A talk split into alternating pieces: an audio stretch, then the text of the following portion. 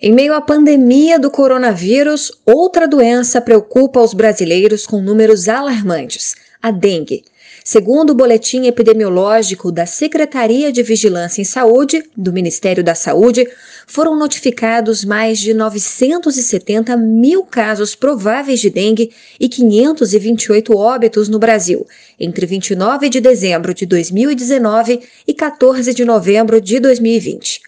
De acordo com o levantamento, a taxa de incidência a cada 100 mil habitantes é maior no Paraná, no Mato Grosso do Sul e no Distrito Federal. Se os números já preocupam as autoridades em saúde, a combinação de calor e chuva, que se inicia agora no verão, é fator agravante para aumentar a incidência de dengue a coordenadora técnica da Sala de Situação da Universidade de Brasília, Marcela Lopes, explica essa relação entre o verão e o aumento dos casos de dengue. O verão no Brasil é um período que se concentra grande parte das chuvas e as chuvas propiciam a multiplicação do mosquito Aedes aegypti, que é responsável pela transmissão de doenças como dengue e chikungunya a coordenadora de Vigilância Ambiental da Secretaria de Saúde do Paraná, Ivana Belmonte, afirma que o verão passado registrou a pior epidemia de dengue que o estado já atravessou.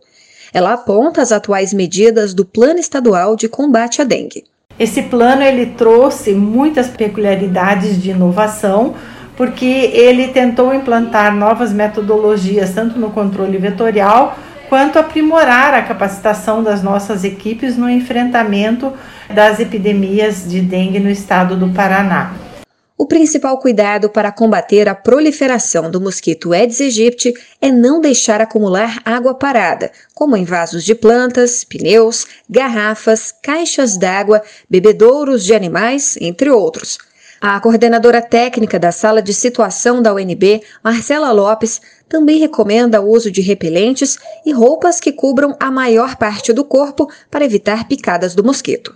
Reportagem Paloma Custódio.